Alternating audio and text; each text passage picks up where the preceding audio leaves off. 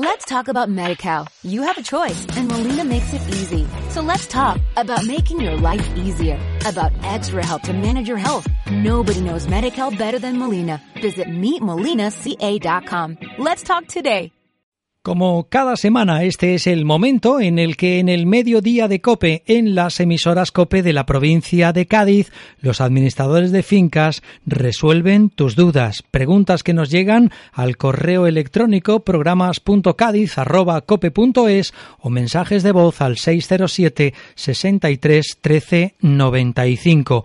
Como en días precedentes, hablamos con Francisco Gil Rojas, con quien es vicepresidente segundo del Colegio de Administradores de Fincas de la provincia de Cádiz. Don Francisco, saludos, buenas tardes. Hola, muy buenas tardes. Vamos con la pregunta que hemos eh, preparado para esta semana que nos han dejado. Dice, si tengo permiso de obras del ayuntamiento, ¿debo tener autorización de la comunidad de propietarios para poder acometerlas, para llevarlas a cabo?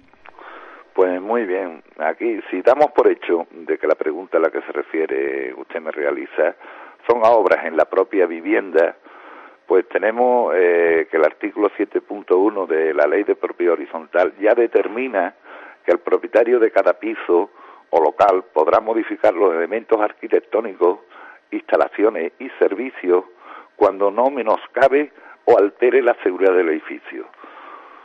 Su estructura, sus estados exteriores y no se perjudique bajo ningún concepto nunca los derechos de otro propietario.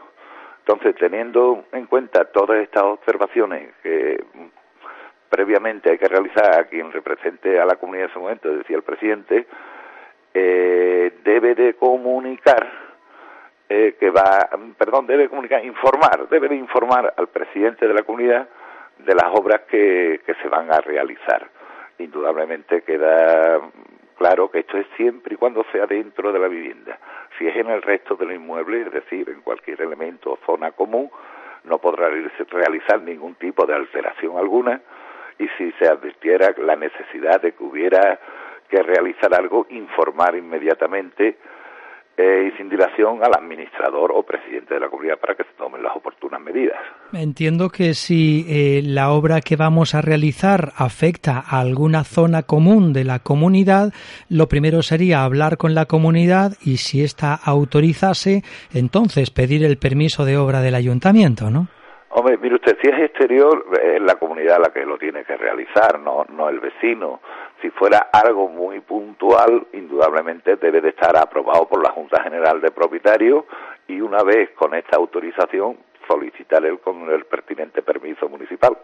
Pues de este modo, los administradores de fincas resuelven tus dudas en programas.cádiz.cope.es o en los mensajes de voz al 607 63 13 95 que cada semana nos vais dejando. Y nos lo resuelve el Colegio de Administradores de Fincas de la provincia de Cádiz, hablando con su vicepresidente segundo, con don Francisco Gil Rojas. Don Francisco, gracias y hasta la próxima. Buenas tardes. Venga, muy buenas tardes y buen día. Hasta luego.